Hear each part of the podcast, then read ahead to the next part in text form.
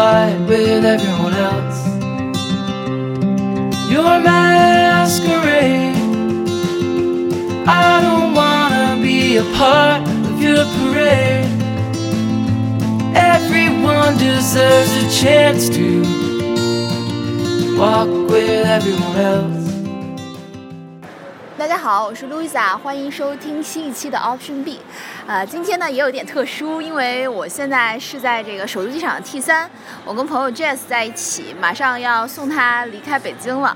然后 Jess 先跟大家打个招呼吧。Hello everyone. Oh, 中文节目，中文播客。OK. Hello，大家好，我是 Jess。啊，呃，我我我应该想怎么样来介绍你比较合适？她是一个，她是一个现在在旅行中的一个姑娘，然后已经旅行了一年半的一个姑娘。你你现在怎么跟别人问到你在做什么的时候，你会怎么回答？啊，我觉得我应该是，我也不知道叫那个 roamer，叫做漫游者吧，我觉得比较，啊、比较适合这样形容我自己，因为我不算是那种频率很高的旅游，比如说三天去哪个地方，五天去哪个地方。嗯，因为呃，在去在一年半的时间里面，我在土耳其待了，这一年半的时间我都在进出土耳其，然后呢，去了一段时间美国，然后欧洲，嗯，然后还回来回了好几趟家，然后现在又回回到北京，然后马上又要出去澳洲，然后嗯，反正感觉自己挺居无定所的吧，但是自己也很呃比较享受这样的生活状态，因为这这是我以前梦想过的日子。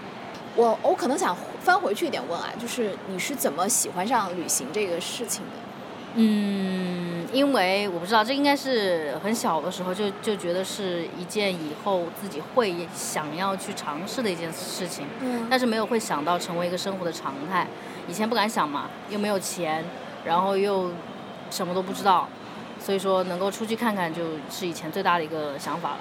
然后后来，嗯，大学毕业之后就很顺利的进入了工作，然后就一个工作工作了六年，结果一下子就到了二十七八岁，我想说，哇塞，那不行，对吧？我我 我在呃以前的工作还算是收入 OK，嗯，但是也没有一些积蓄。但是我觉得，如果你做了太好的准备再出发的话，反而没有那个意思了。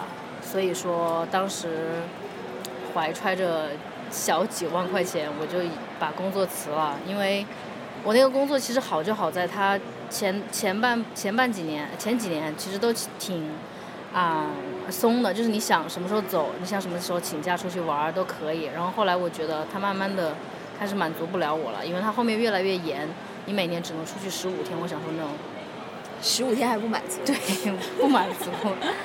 然后因为，然后后来呃，到了二零一四年的时候，也就是我辞职前两年的时候，我就开始第一次出国旅游，而且是一个人，第一次出国就旅行了差不多有两一个半月嘛，然后四十六天吧的样子，然后去了一些东南亚的国家，因为小白嘛，去东南亚比较简单，啊、然后东南亚就转差不多了，应该就四十六天，应该有对程度。嗯。对，然后去了一下什么新加坡呀，什么斯里兰卡呀，这些比较不算容易吧，但是我觉得印象很深的地地方。然后第一个国家去的是斯里兰卡，到现在为止仍然是我，我现在差不多我数了一下，差不多有二十一个国家吧，我仍然还是最喜欢斯里兰卡。二二十一个国家数一下，嗯，哎呀天哪！第一个呃马来西亚、斯里兰卡，嗯，新加坡、柬埔寨、泰国、韩国、越南，啊、美国、澳洲、土耳其，土耳其十个了是我的第二个家乡了。嗯嗯，呃，荷兰、比利时、法国、意大利、希腊、德国，啊、捷克，还有维也纳是哪里的？奥地利。奥地利，呃，然后还有什么格鲁吉亚、然后格鲁吉亚也去了，印度尼西亚，哎，澳大利亚呀，澳大利亚之前，哎，我都已经不记得了，二十一个，嗯，差不多吧，嗯，真的是很多，不到吧？我应该忘记了中间。就这一年半对吧？对，就这一年半，一不不是是二零一四年10月从二零一四年开始，开始，啊。三，年之内的时间吧。嗯，因为到、嗯。到了二零一四年开始第一次出出发，到二零一六年四月份辞职，差不多一年半的时间，我就觉得工作成为了我的绊脚石，要清除绊脚石就辞职了，所以我就辞职了，而且是就因为他阻止了我出去玩的脚步，就这么简单。我觉得我自己也是说起来挺不成熟的吧，感觉。如果就是一个真正的成年人来前前思后想的话，我觉得估计不会做这样的一个决定。但是我庆幸我当时是一拍脑门我就走了。我觉得还是要感谢自己，当然更要感谢我父母，因为他们从来都是对我放养的方式。我找什么工作，他们都不管；我辞职，他们也不管。然后我现在差不多有小半年没回家了，也不问，也不催。嗯，挺感谢我父母的，这个他们给了我，的父母太不容易了。他们给了我这样的条件，然后我自己也挺感激自己胆子大。嗯嗯嗯，就完完全全支持你的父母。当然还有一点就是，就是我给大家一个忠告哈，就是你出去之前，嗯，一定要做好语言的准备，因为这个东西是关乎你生命安全的东西。所以说，你如果语言不过关的话，至少是要结一个伴儿。呃，然后女生自己出去玩呢，嗯，最重要的一点还是要注意安全，这个是最，就不管是男生女生吧，就是女生尤其注意安全。那既然说到安全这块儿，嗯，聊的比较比较散啊。就既然说到安全这块儿，你在你整个旅行的过程当中，有没有遇到一些你觉得比较惊险的瞬间，或者是你回想起来有点后怕的事情有吗？啊、其实还是就特别是你如果女一个女孩子旅行的话，应该还是会有有一些这种困扰的。嗯，我会就是因为我不知道为什么我我我不知道是谁在暗中保佑我或者是保护我，从来没有遇到一些让我危及生命财产的事情，我很感激。然后 whoever that is，thank you。然后当然也自己也很警惕，其实像比如说很，因为我在土耳其待过很很长一段时间，呃，因为土耳其现在目前是一个比较敏感的国家，所以说呃安全意识特别的高。然后习惯了之后，你去哪里，其实你那个心都不会放下来，但是你也不会觉得很担心，你至少至少是自己有一个呃安全的前提的意识在吧？我觉得，就是嗯女生不要就是什么不什么都不懂，说走就走的旅行那么浪漫，其实并不是那么浪漫的。哦，我我也是觉得每个旅行都不是说走就走的，只是说可能你可以定下目的地比较随心所欲，但是你要为这个目的地去做非常多准备，对对可以。对。那刚刚你提到，所以在二十一个国家里，最喜欢是斯里兰卡，对，最喜欢是超过第二故故乡土耳其。嗯，那嗯 Hard to see，Yeah, it's hard to say。嗯，我觉得还是我我喜欢斯里兰卡，我愿意在那住，啊但是吃的还是跟土耳其一样，很不好吃，因为他们是印度餐嘛，嗯因为呃受印度风格影响很深，呃，也是吃咖喱，然后鸡咖喱鸡，然后什么呃手抓饭，但是我目前为止仍然没有用手吃过，我觉得吃不进吃不进去。那斯里兰卡你最喜欢什么呢？最喜欢那我？最喜欢他，就是马克吐温对他就是评价过一句话，就说这个这个国土，你唯一找不到的只是冰川而已，其他的他都可以满足你。所以我就是觉得旅游资源也太丰富了嘛。然后不光是旅游资源，你去一个地方，你一定要爱上那里的人，这个才是最重要的一点。不是说哪里漂亮你就去看一下走人，其实你要去认识人，你要去见别人的故事，去听别人的故事。嗯，斯里兰卡我最喜欢的就是它印度洋一望无际，然后还可以出海看金鱼啊。然后有一次我看到金鱼了，然后我出海了三次，第一次看到海海豚，第二次什么都没看到，然后第三次看到金鱼，终于圆梦了。我去了三次，我终于实现了。嗯，然后还有，呃，因为它的地势中间是一个山地嘛，所以它以前，因为它以前是英国的殖民地，所以呃，茶，所以所以比较盛产茶，然后那个地方山地又比较适合种茶，所以说，而且那里是利顿的故乡，然后还有，嗯，对国整个国家对生态的保护非常非常非常的高的要求，就是你走在路边，常常看到蜥蜴走来走去，它们也不怕人。啊、再加上是一个佛教国家嘛，所以每个人对你第一件事情就是笑。但是我看到很多就是说过说斯里兰卡，嗯，很多负面的东西，我觉得那个是实在是我觉得很遗憾。但是我斯里兰卡的负面吗？印度比较多吧？斯里兰卡有吗？有的有的有的，是说就比如说像，因为像那种耍小聪明的呀，比如说坑你几块钱呐、这种，其实我觉得虽然行为不是好行为，但是我可以理解，因为生活条件实在太差了，没有别的办法赚钱，所以如果你不是说鼓励这种坑的行为哈，就是如果一两块就算了，真的，免得给自己还添堵。所以说，呃，斯里兰卡还让我最喜欢的还是人，我很喜欢他们淳朴，然后他们相信信佛嘛。我认为佛教是一个，这要讲到宗教学，佛教是一个比较引导性的，呃，作为一个老师在教导你的，而不是去拥有你、占有你和主导你，所以和其他宗教不一样。但你自己其实没有，也没有宗教信仰。我没有宗教信仰，但是我愿意去呃信服佛教的智慧吧。你会看一些就是佛学的书或者什么的？啊，因为我有一个朋友，他对佛教还比较有兴趣，但他没有说入入教或者皈依或者什么。呃，但是我们常常会聊一些佛教的智慧，所以越聊我就越觉得它是一个教育性的东西，而不是一个宗教性的东西。我想你提到说要喜欢一个地方，嗯，要喜欢那里的人，要跟那里的人去交流。那你这就是疫行当中，你可不可以举两三个你跟就是你认识的特别好的朋友，或者你觉得他们特别棒的一些人？嗯人确实是旅行当中最有趣的部分。对嗯，对，嗯，我在斯里兰卡东北部的一个城市叫廷可马里，那个地方交通特别不方便。你从首都坐坐坐火车过去的话是十个小时，因为要穿越整个国土。嗯，但是我第二次、第三次我还是都去了。嗯，那个地方我在第二次去斯里兰卡的时候，我去了那个廷可马里第一次嘛，然后在那边遇到一个潜水中心的一个教练，他叫 Andy。然后他有一个沈阳的女朋友，然后两个人每天就是两个人都是潜水教练情不。自禁的，对，就就那个女生嘛，那个女生是就是相当于嗯管理店铺的，然后这个男的是潜水教练，然后他就带我和我朋友去潜水嘛，你考那个证了吗？我没有，我准备去考，我准备去考，嗯，然后我们就去潜水了。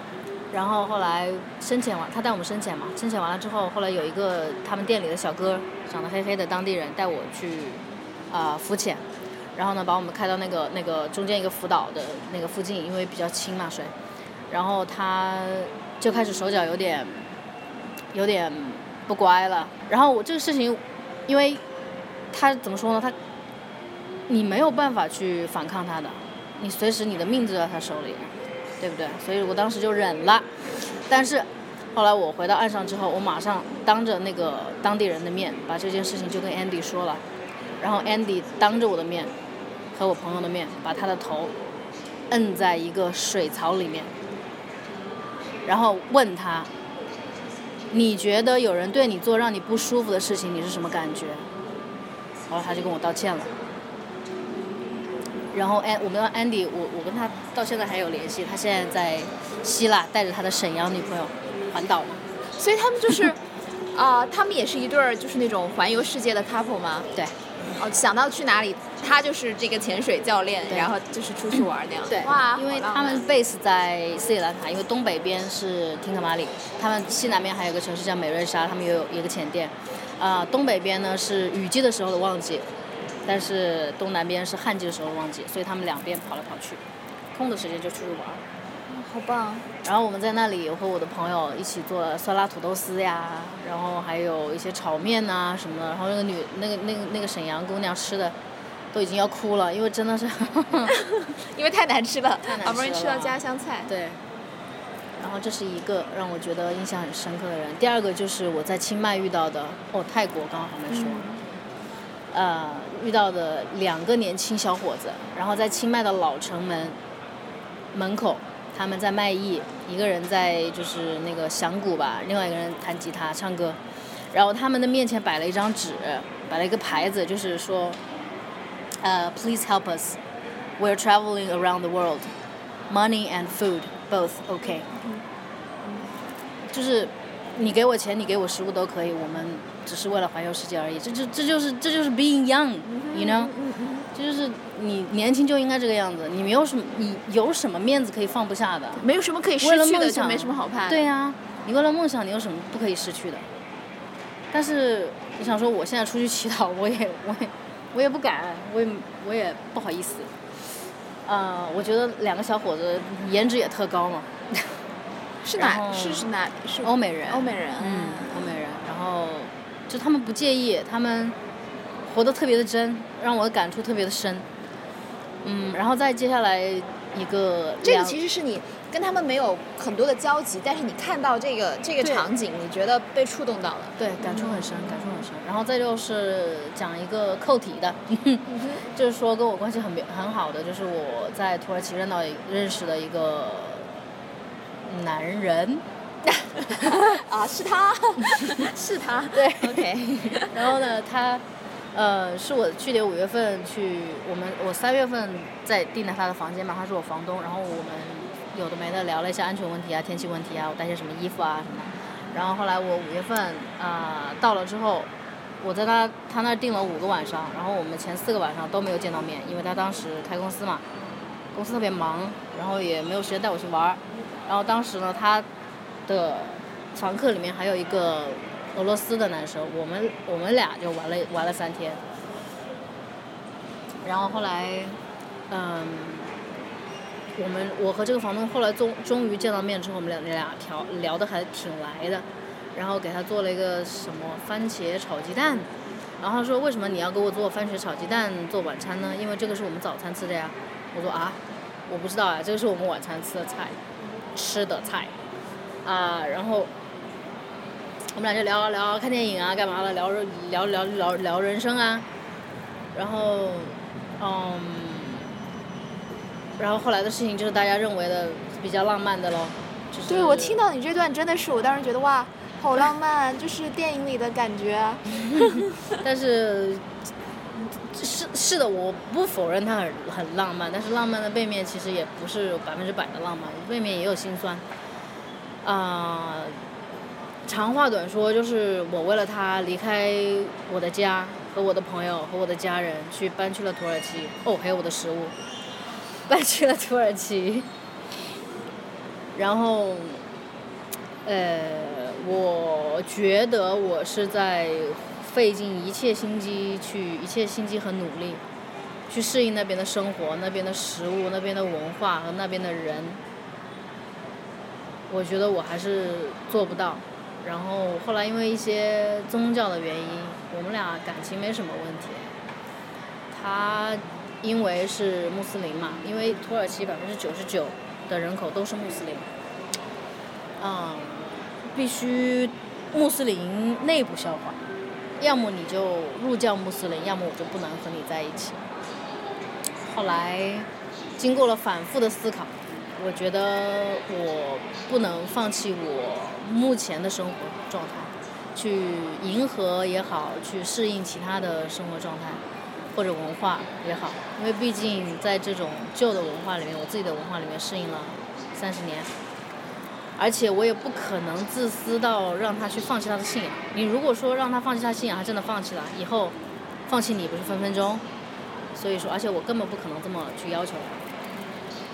但是毫无疑问，他是我见过的人里面最正直、最懂得为他人着想、最会照顾人、最无私。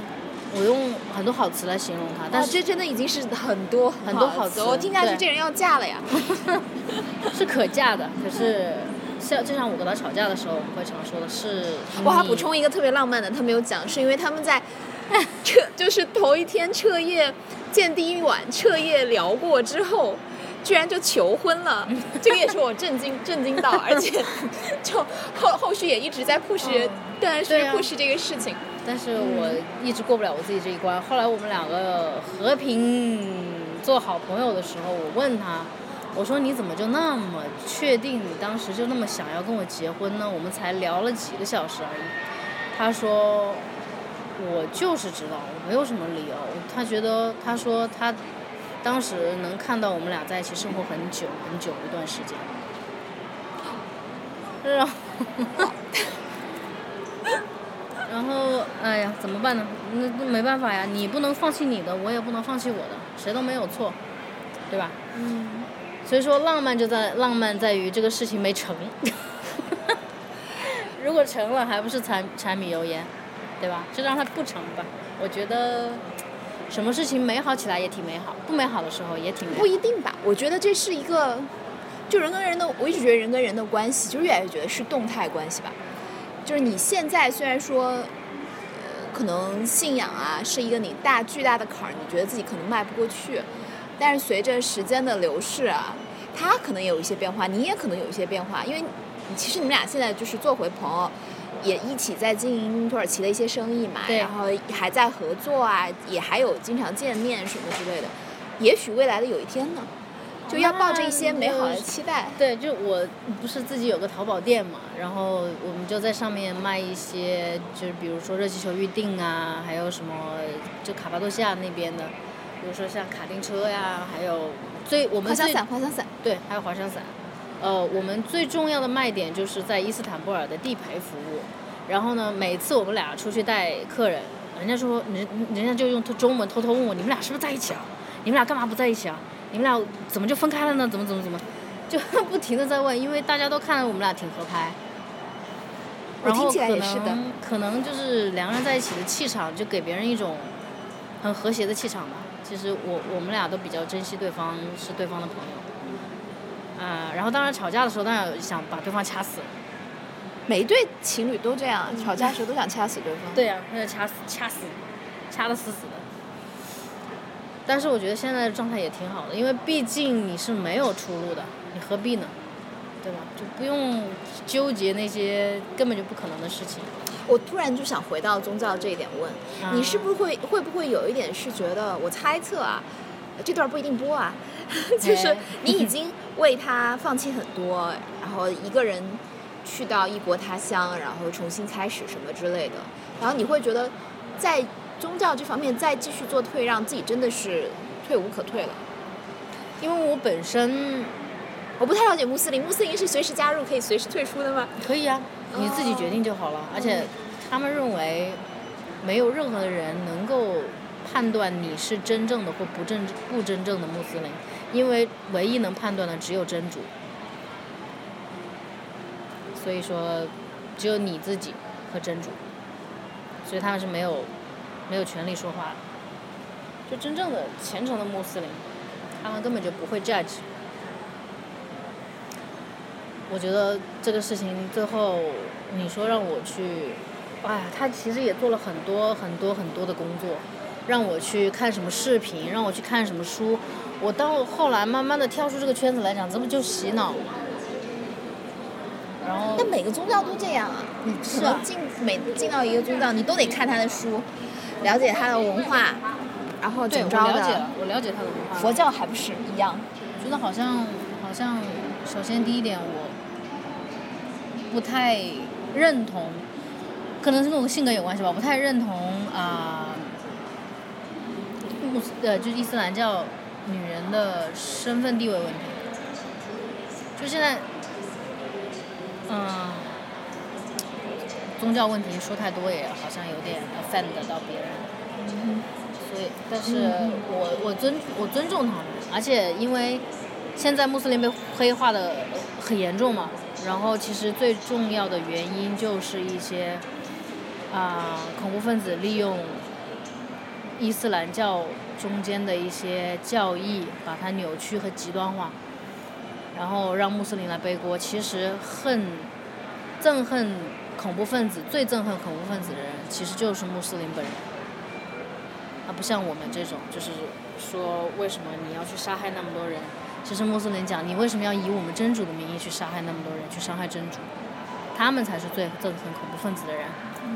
啊，真是！我最近看了一些，就是跟九幺幺相关的，然后还有一些就是一一些是写那种口述历史的人，然后讲跟就是穆斯林啊、恐怖袭击啊这方面的关系，跟你说的还真的是挺像的。很多就是觉得他们这么做，以真主的名义做这件事情，他们自己觉得特别特别生气，可能是比旁观者更加生气的一批人。对，因为他们才是受害者，他们要又要背锅。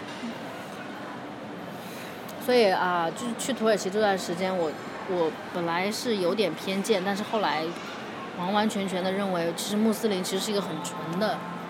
我不是洗白哈，是我自己个人感受，我不是想要达到什么目的，真的觉得很纯。从从从我这个朋友来看，还有身边的穆斯林朋友来看，他们都是真真真真正正的用全心全意去相信他们的神，这有什么问题吗？没有问题啊，对不对？只是有些所谓的他们的同类做了一些伤天害理的事情，不代表他们也会做嘛，对吧？所以说理智一点嘛，大家都。行啊，没正好这不也要即将开始一段新的，然后反正生活的新体验吧，也去换换心情也挺不错的。对。但是澳洲这段你是完全你拿打工签证嘛？对吧？但是你完全也没有做计划呗？没有，我先过去待一段时间再说吧，投投简历啊，干嘛的？我觉得最容易找到的工作应该是去农场，砍砍树啊，然后摘摘樱桃啊，这之类的，我觉得也挺有意思。然后包装包装啊，做包装。因为我现在慢慢觉得，因为以前嘛，在在国内总是不停的上课，不停的上课，不停的上课，然后赶校区，我觉得好累啊。然后每天每个月看着那那几个数字，嗯，啊，我觉得赚钱很重要。然后现在我不太这么觉得了，因为我觉得人生的体验更重要。就像我妈说的，哇，我妈简直是神一般存在。她说，啊，她她自己。突然有一天跟我说，哦，我说我说我要去澳洲了，什么什么，去去哪里？哦，我要去土耳其常住了。她说去吧，人生就那么十几年，呃，几十年，你怎么开心怎么过呗。我好崇拜这个阿姨啊！下次回去玩玩我觉得，我觉得好像比我还热血一样。对哦，而且刚刚他就是在托运的时候，他就跟我说，这个大箱子是。我妈给我寄过来的，为了我这趟旅行，然后我把我的小箱子们都寄回武汉了，然后我妈还安慰我说，今年你的保险都给你搞好了啊，你不用担心了，你好好去吧。哇塞，这简直是神一般的妈妈呀！对我比较感激，我比较感激我妈对我不管不顾，当然也是对我的信任，因为我自己从小到大也没让他们操过，没没让他们操过心就是了，也没没有什么误入歧途啊，没有什么犯大的错误呀什么的，所以对我的决定啊什么，他们比较。放心，也比较支持。然后谁知道我越决定越大，然后越野。嗯，那其实我我这个系列叫三十岁那一年嘛，其实我们差不多都在这个坎儿上。它但中国话叫三十而立嘛，然后觉得三十是一个在整个人生历程当中比较特别的一年。那你以这种状态来度过这个时候，你你内心会有一些焦虑吗？还是说你确实就真的特别特别享受？去体验人生的过程，我特别同意体验人生啊，但是我自己确实没有你那么洒脱，能够做到 放下一切。呃，有两点我需要说，第一点就是你刚刚说的三十而立。呃，我觉得我在二十九左右就立了，这个立呢，并不是说我成家立业的立，而是我在思想上的立。所有所说的独立啊，什么经济独立什么的。经济独立什么的，我觉得我也很早就做到了。但是以前焦虑，大家都买房，我也要买房；大家都买车，我也要买车；大家都买 LV，我也要买 LV。然后每个人都结婚，我也想我会不会结婚？每个人都生孩子，哇，我焦虑的，我的天哪！我觉得整个人是垮的。然后后来自己接触了那么多人之后，发现人生人生有那么多的活法，我的妈呀，你！你你结婚你买房你你干嘛你婆媳关系你干嘛的？人家可不 care 呢，人家的文化人家的生活人家的理念，我觉得多去看看，你的焦虑会消失。我觉得，所如果真的说是立的话，就是我我开始立我自己对自己的信任，我自己对自己的判断，还有我自己对自己未来的规划。我的规划就是没有规划。可能，这是这这是我讲的一点，就是立。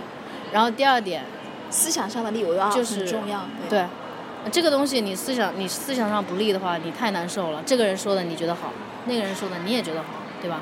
这两年我最大的感受哈，就是就是你自己认为的才是真正的事实。你可以听，但是最后的决定由你自己做。这是第一点。第二点，你讲的是体验人生。其实我常常认为，嗯，嗯，其实我常常认为，特别是特别是对于我这种行为哈，就是一拍脑门就辞职，然后爹妈不顾，不管，一出来，其实有有有一句话是这么说的，啊，你的。你你追求自己的梦想，你追求你追求自由，其实不过是一种自私，这个我同意。就是我曾经写过一个朋友圈，上面说的是，我从来呃什么呃，我近两年来哈，近三年来，我都基本上就是半年的计划不做，带不走的东西我不买，然后呃，就越来越喜爱游走漂游走漂流，然后呃看起来潇洒，看起来想。过的是自己想象过、梦想过的生活，其实我的担忧和愧疚常伴左右。我确实是这么认为的，因为我在传统意义来讲，我仍然是个中国人，我仍然需要尽孝。但是，什么样、怎么样尽孝是给钱吗？还是陪伴？我认为陪伴是尽孝，然后我并没有做到，所以说这是担忧和内疚的来源。但是，从我爸妈的角度出发，他希望我要去过得好，那到底应该是怎么样才算是一个平衡？我到现在还没有找到一个很好的解决办法，只有只有是呃进进出出进进进出出呃中国就是回国出去回国出去。我觉得过好自己的生活就是最大的孝道。其实因为哪一个父母不希望儿女自己开心呢？其实真正静下来的，想好好的想想想想考虑的，我不能代表每一位父母说，但是我父母就是。真正他们想我陪在身边，但是他真的是，他们真的是其实想我在外面，因为他们知道我在外面才是，才是才是真正的我，我我觉得幸福。而且这几年回到力，回到体验人生的那个那个 topic 那个 level，我才真正的觉得什么叫做幸福，真的就是自由和幸福的感觉，跟钱一点关系都没有。我现在，我现在银行里面的钱，我真的是不好意思说。这个这个不用说，我们节目不要求这个。就是就是很拿不出手的那种，但是我觉得，我觉得前所未有的幸福，嗯，真的是。的幸福感就是来源于你这个过过程当中，来源于近几年近几年，那你就是这这几年肯定对这几年里头有没有哪一个哪一个瞬间是让你觉得我此刻哇我好幸福，我以前从没有体会到这样的幸福。一个人旅行的时候，就是你踏上那个旅途的开始嘛？对我买到机票的那个时候，我买到便宜机票的时候，然后呢，幸福的时候是。我自己在机场候机，然后如果今天不做这个节目的话，我觉得我这三个小时候机的时间应该是幸福。当然，听上去节目成了 负担呢。没有没有，当然聊一聊也挺幸福。我也觉得跟大家分享一些关于我三十岁的一些想法，也算是一个印记吧。啊，然后，嗯，我也算是千万种可能中的一种可能吧。这个也算是我今天做这个节目的意义。嗯。因为我今天跟我朋友说，就是我一个老外朋友，他说，他说你今天干嘛？我说我今天晚上有一个 interview 要做，然后，然后他说是关于什么的？我说是关于，呃，三十岁那一年。然后他说，那你准备讲什么？我说我准备讲我这一年，我我这一年来是如何达到，如何达到让自己这么幸福的状态。嗯，然后我就说了一句，我说 "There's 呃 There's a lot more than what you should do in your thirties"，然后他说 "I'm so happy for you"，然后我说谢谢，就是在三十岁这一年有太多太多太多比你应该做的事要多的事去做，哎，这语法对吗？对对对 对，都能 get 到那个意思，嗯，所以说嗯，我也只是没有循规蹈矩。吧，我也不能把自己标榜的怎么怎么样伟大。其实我是觉得我是满足了自己的一个私心，嗯，想要满足自己追求追求追求自由，然后也也其实也错过了一些东西，但是我觉得有得必有失嘛，这个东西找平衡就好了，我觉得没什么。所以哦，真的，所以你其实三十岁一整年都是处于在路上的状态，对吧？哎，不过有的有时就是这样的呀。你想，像像我们这些被工作捆在原地的人，不就是上班下班吗？每天，我我现在就是每次跟朋友聊天，然后做这个节目，可能一周，如果我周更的话，哈，就每周拿那么呃两三个、三四个小时来剪啊，或者自己查一些资料录一下，我觉得那个时刻就是很幸福的。嗯，就你总要找到一些呃满足你幸福感的东西吧。对，你也知道我也是很喜欢旅行的，但是我确实没有你那么大的魄力可以做到说我放弃一切去做这件事情。但我也只能说尽尽自己所能，能请假请假，对吧？能能出去的时候就出去。对对对对对，我觉得就是属于比较幸运的一类，我也很幸运，我也很庆幸，不知道是谁在保佑我 again。所以我是属于那种呃，可以有条件又有勇气，并且身边的人有支持，这个是我比较就是就是能能够自私的一个，我其实挺内疚的啊不会不会。挺能够去满足自己的一个前提吧，因为比如说你结婚了，你生孩子了不能走，你有工作了，假期不够不能走，然后没有钱买机票也走不了，所以，唉，我也算是挺好。挺庆幸的，真的，就是我不知道该感谢谁。你刚刚你刚刚提到就是跟父母的关系吧，嗯因为我我最近也在思考，就是我跟自己父母的一些关系。我反而想来想去，可能到我们这个年纪，特别是像我们这一代人，跟自己的父母其实或多或少在思维上、想法上，真的是可能会有很大不同的。对，我觉得我们这两代人在一起到这个年纪，我真的是没有求说彼此之间关系有多么亲密了。而像特别是像我们这种在外地工作的，一年能跟父母相处时间其实特别有限。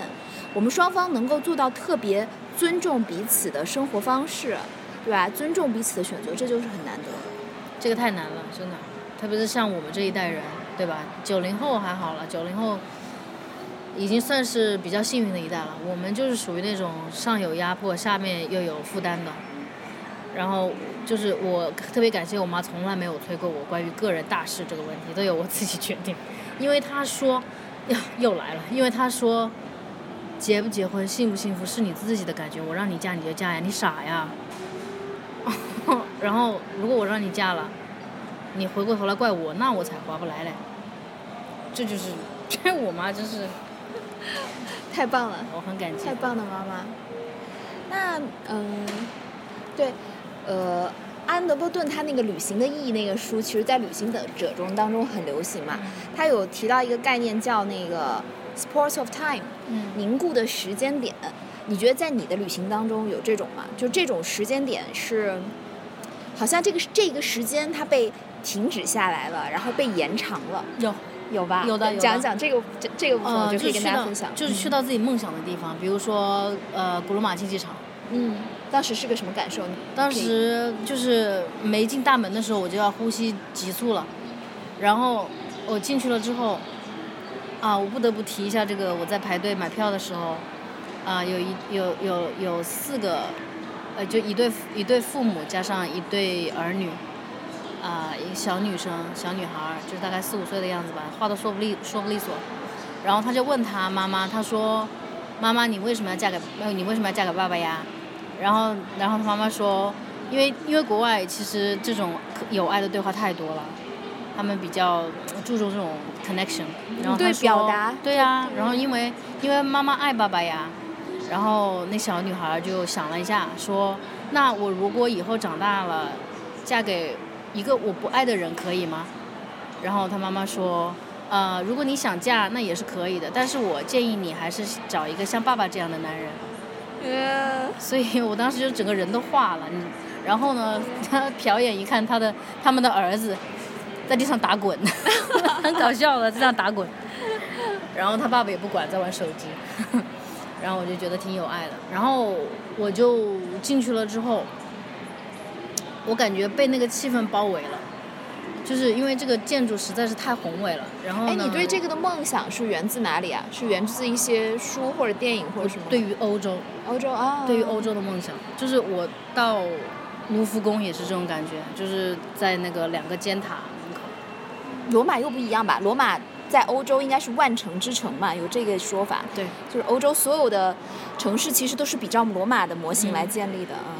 有这个说法吗？有有有啊，然后就整个整个就是那种宏伟压迫而来，我就觉得哇，我简直太幸福了，那就是幸福的时刻。然后不停的去想象以前这里流了多少血，死了多少人，人人斗，人兽斗，就是为了一些贵族捂着嘴笑两下。我觉得历史的车轮真的是滚滚的，所以、呃、还有一些比较凝固的时候，比如说吴哥窟，哦对，还有柬埔寨，吴哥窟也是，就是你去了那一片建筑群，随便挑一座庙就是一千年以前，嗯，你就是不停的走在一千年之前哎，然后各种细节就是那种破败的美，就觉得啊、如果大家要去吴哥吴哥窟玩的话，一定不要错过崩密列，嗯我也就是崩密列，对对。就是那个地方才真正是叫做破败的美，就是晚上可能闹鬼的那种可怕，但是白天去的话，真的建议大家去一下。对我我也非常喜欢柬埔寨，我有机会真的还想再去看吴哥窟。嗯就是你好像坐在那里看，看一一两千年以前的历史，就幸好还有这些石头留下来了。对啊，感觉自己也在两千年年以前。对，就不用不用怎么走来走去，就看看。啊，我特我在，我反正在我记得在吴哥窟几天，我每天都有爬在那个他们说的那些看 sunset 的点去看日落，你就然后看到那个太阳下去，在这么恢宏的城城城古城上面，那觉得啊、嗯自己好渺小。对啊，对对对对对，这就是这就是也是也是旅行给我的呃意义之一吧，而且是比较重要的意义之一，就觉得自己太不太不重要了，而且你怎么过一生，你怎么样规划自己的一生，Who cares？都是自己的，对呀、就每一分每一秒都是你自己的。对呀、就是有句话不是说了吗？你拥有的只有当下，你 you have nothing but but now，所以说我享乐主义也好，说我活在当下也好，只是一个说法而已。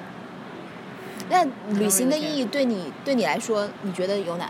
你有自己想过吗？对你来讲的旅行的意义？嗯，有啊。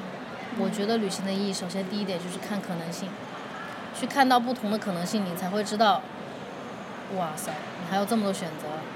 其实我在斯里兰卡，我第一次去、第二次去斯里兰卡的时候，我就写过一句话，我就说没有任何一种幸福比得上你现在有选择，真的。有选择就是巨大的幸福。对你有选择就是幸福，你最难过的时候是你没有幸没有选择，并且没有选择有两种，第一种是无路可走，第二种是只有那一个选择，而且你不想走那个选择，就有选择就已经是很幸福的了。而且很多可能性，真的，我我觉得旅行给我最大的感触，就是首先第一点我太渺小了，而且第二点就是关于人生的可能性，就是你越相信可能性，那个可能性就越会发生。就像有人说过，你越相信美好的未来，未来就会发生的。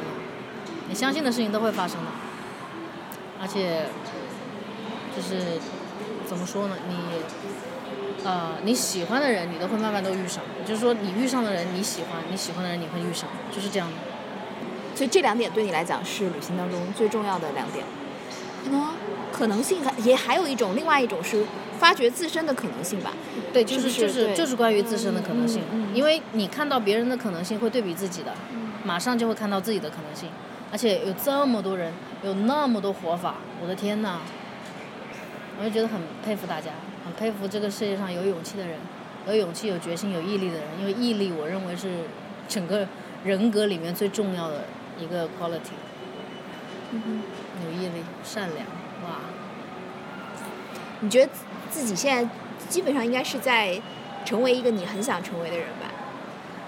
对吧？可以这么说吧，还在路上，慢慢在努力。对，我觉得如果人这一辈子能够成为自己很想成为的样子，活成自己想活的那个样子，哇，那就很完美了。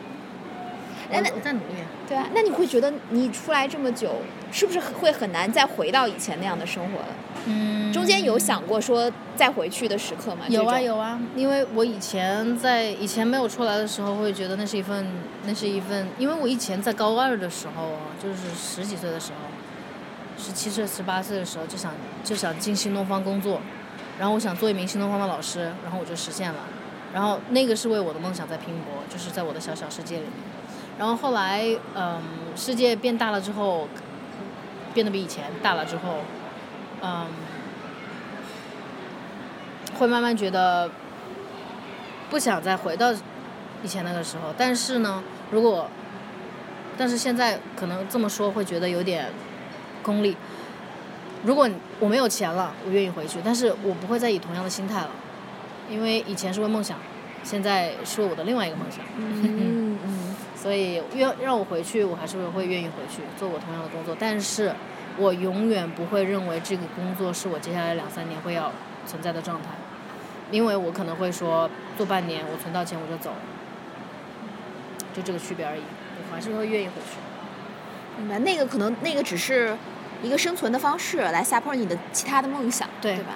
对，那呃，我还问一个那个惯例问题吧，就是我每上这个节目的嘉宾我都会问，好的，就是你最喜欢什么？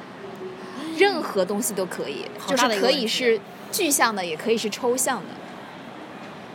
嗯，最喜欢嗯，怎么说？哎呀，天哪！可以想一想。就是最喜欢有一段啊，Oh my god，这个怎么说呢？我就我我自己就说的很抽象，就是那些我说的是那些 moment，啊，最大多数都产生在旅行或者是呃一个瞬间，也不一定。最喜欢的最喜欢的是应该是一个名词吗？不一定答案，不一定，不一定，可以是一个句子，嗯，就是非常非常开放，动作呢？也可以啊，没有任何限定。呃我最喜欢，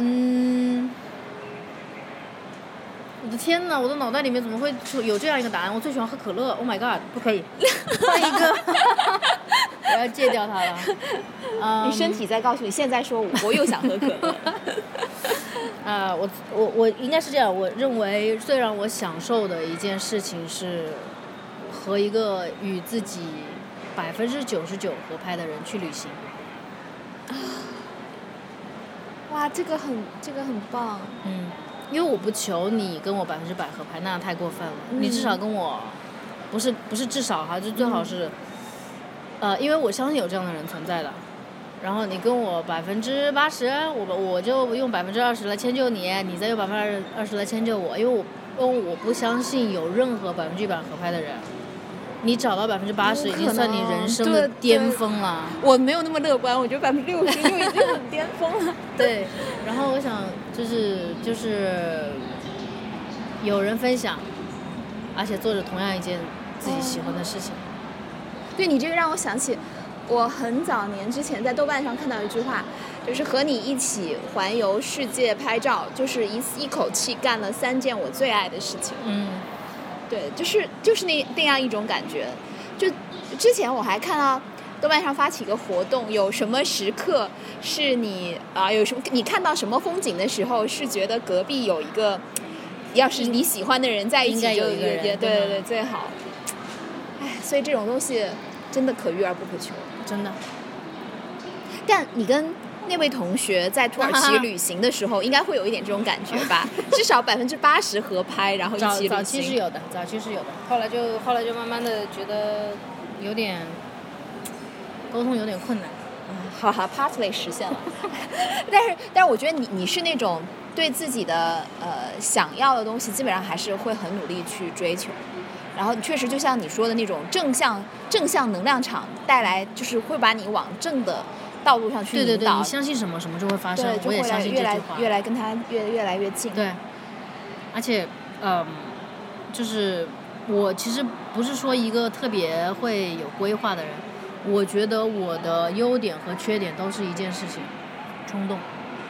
嗯我觉得，比如说我现在要去哪了，那我就去，也是好事，也是不好的事情。但在但是在旅行当中，你不是也得做很多计划，做很多功课吗？对呀、提前准备啊。哦，那其实还还是冲动，只是说我突然想到哪个城市，但是你还是会详细的、周密的去计划它。对，因为这个，因为出门不是一件小事儿。嗯嗯，那作为我觉得你也算是个旅行达人了，你可以在节目接近尾声的时候给大家支支招，就是对一些想要独自踏上旅程或者是开启自己自由行的旅行的小伙伴一些建议吧，就是怎么开始比较好，如何嗯做功课比较合理。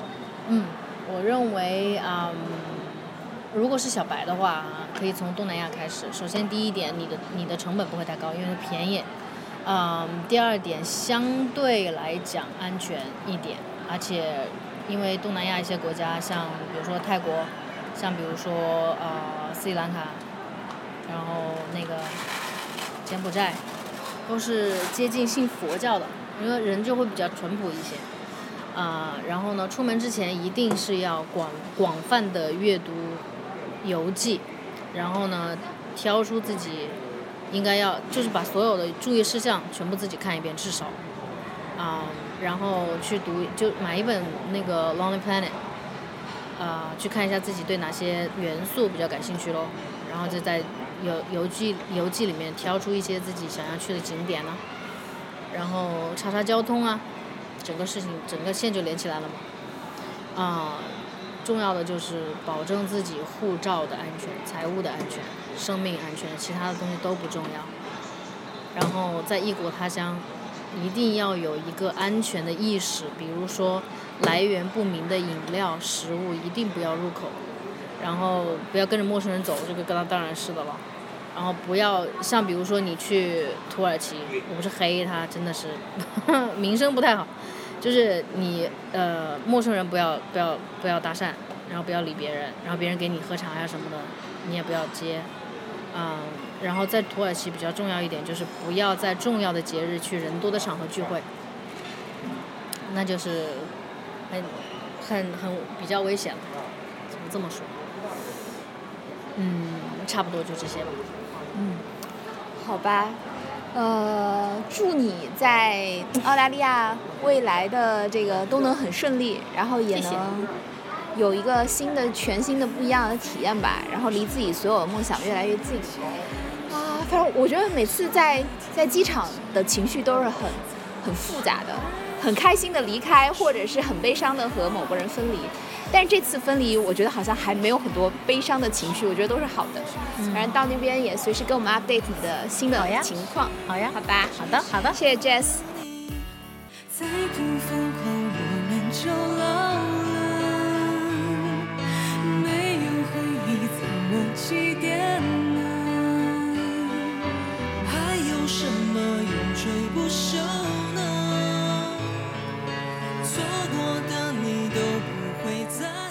机场最富有魅力的地方，无疑是航站楼里到处可见的屏幕，以清晰的字体呈现着即将起飞的飞机班次。这些屏幕隐含了一种无穷无尽，而且能够立刻实现的可能性。立刻出发，前往遥远的国度。在那里，祈祷仪式的呼唤声回荡在白色石灰墙的屋宇上空。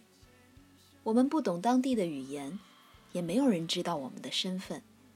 屏幕上显示的各个目的地没有任何说明和描述，却因此更在我们内心激起怀旧与渴望的情绪。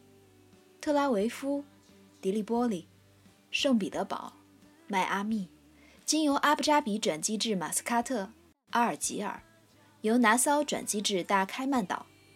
每个地点都承诺着不同于我们既有人生的生活。看着 Jazz 一蹦一跳地走进闸口，书包在他的背上晃荡，我能感受到这就是那种幸福感爆棚的感觉，跟刚刚聊天时他谈到的一模一样。今晚的机场格外忙碌，人潮汹涌。为了能找到一个自在聊天的地方，我们来到了机场一处隐蔽的角落，席地而坐。Jazz 说：“我最喜欢坐地上啦。”我想，他也是这样，坐在伊斯坦布尔的清真寺里，美瑞莎的海滩上，古罗马竞技场的观众席中，纽约布鲁克林的街边吧。因为他老是在世界各地飞的缘故，其实我很少能见到他。大多数时间，他都停留在朋友圈的照片里。这次再见他，他的状态和两年前一样好，甚至可以说更好了。旅途的颠簸在他身上一点也没有留下疲惫的痕迹。这可能就是时刻泡在幸福感里的人的样子。一瞬间。我想到前不久在一个茶席上听到的一首歌，名叫《光的孩子》，送给 Jazz，送给每个渴望简单快乐的你们，永远做那个单纯的小孩儿。这个茶歌的名字叫《光的小孩儿》啊，喝茶就是让我回归了一种真的是返璞归真的状态，就是嗯，不管我的样貌以后会怎么样，但是我内在永远是一个小孩儿。就那种呃自然，那种轻松快乐，那种简单，啊，这是一杯茶带给我的一个怎么讲？就是十年，我喝茶十年，所以我我我的感觉就是我以后就是呃做回一个呃单纯一个快乐的小孩儿，所以我们唱一首《光小孩》送给今天在座的来宾，希望大家呃每天都开开心心，然后呃喝上一杯好茶，越来越年轻。我曾经是天真的小孩。现在渴望再度玩耍，只知道爱和喜乐，创造力的一切，从一个想法开，去享受梦想和想象的乐趣，它会在你日常生活实现，想象力是多么神奇。保存着神妙计，你曾经想成为的一切，深藏在你深深之心里。这个面向的神奇和美好，宇宙的壮丽。